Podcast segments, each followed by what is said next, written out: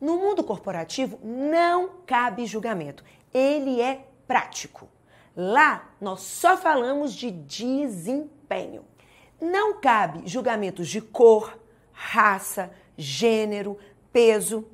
Ah, mas o que devo fazer quando eu enfrento um julgamento?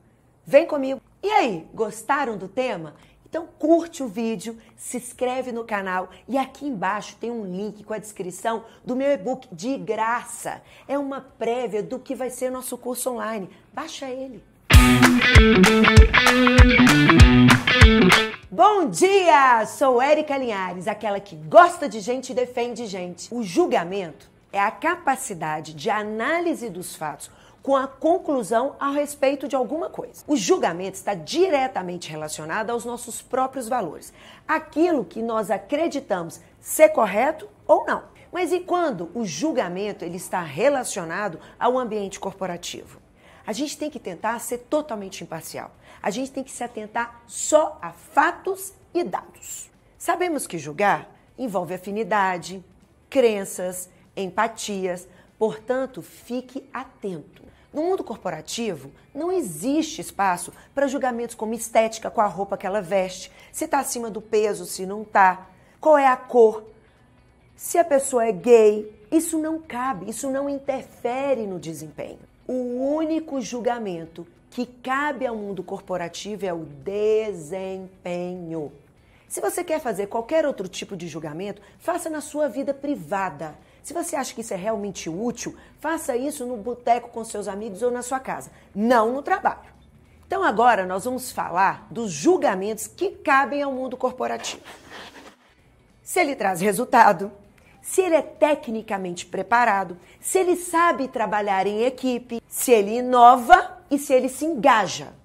O mundo corporativo ele está inerente a pressões, a medo, a vaidade, a mudanças. Por isso, gente, é muito importante ter inteligência emocional, para que a gente não seja implacável na hora do julgamento. É justamente nesses momentos que a gente passa de angústia, medo, ansiedade, inveja, que os julgamentos no mundo corporativo acontecem. Para quem está de fora, não está envolvido em todos esses sentimentos, é fácil falar. Aí a gente julga e sentencia. A gente até consegue ver melhor do que está tá dentro. Mas para quem está dentro é mais difícil. Seja uma pessoa empática. Se coloca no lugar do outro, o homem e as suas circunstâncias. A empatia está muito ligada a quem sabe julgar e a quem sentencia. Quando a gente se coloca no lugar do outro, faz a gente ter um julgamento menos agressivo, menos emocional e faz a gente ter um julgamento mais prático, simples, correto, do tipo: por que será que eles fizeram isso? Como que eu agiria? Ninguém é perfeito. Nós não somos nada, nós estamos alguma coisa. E o que, que é não ser uma pessoa empática? É a nossa incapacidade de compreender o contexto que a pessoa está inserida e como ele está absorvendo aquela situação.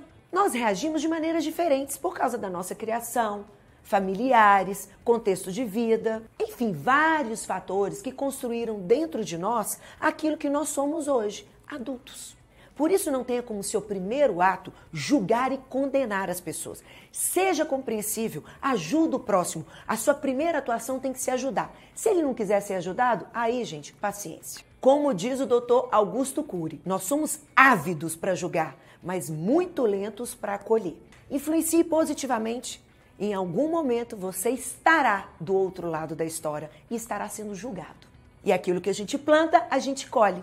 Se você for uma pessoa compreensiva, no dia que você precisar, você será ajudado. Muitos acham que no mundo corporativo não dá tempo para a gente ajudar as pessoas, entender por que ela está vivendo isso. Por isso que vem sempre aquele lema, né? Ema, ema, ema, cada um com seus problemas. A gente tem é que entregar. Quanta estupidez!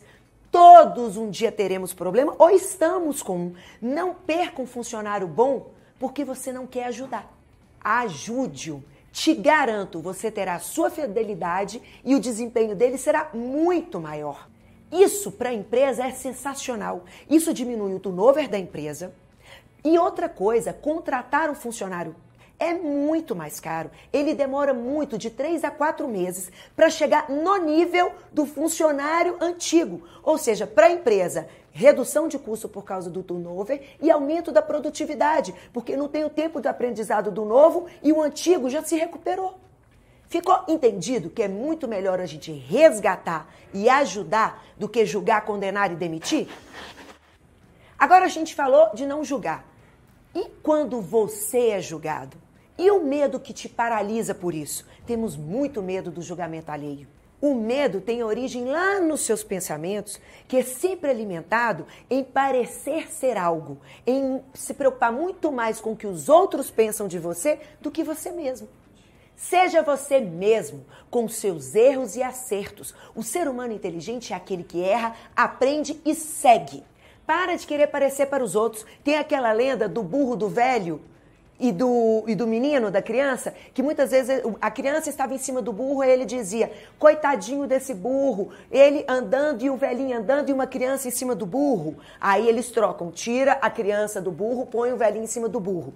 Aí o outro julga: coitadinho da criança, o velho em cima do burro e uma criancinha andando. Aí eles trocam pegam, tira o velhinho e coloca a criança novamente. Depois eles dizem, coitadinho do burro, cansado, carregando a criança. Ou seja, as pessoas nunca estão satisfeitas, elas vão sempre estar reclamando. Faça o que a sua consciência diz que é o correto fazer.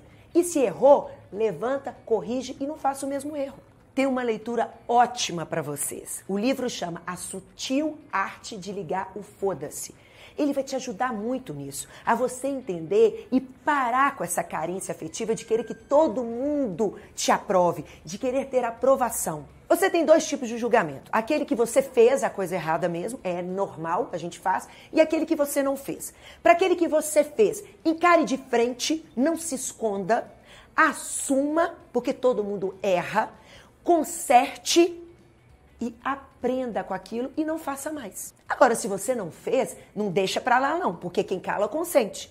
Da mesma forma, encare, prove que você não fez e acabe com aquela ladainha. Vamos resumir então? 1. Um, seja empático ao julgar o outro. 2. Ajude, recupere.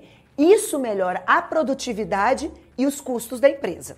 3. Não existe espaço para julgamentos preconceituosos dentro de empresa. Empresa é uma instituição prática, precisa de retorno, ela precisa de desempenho. 4.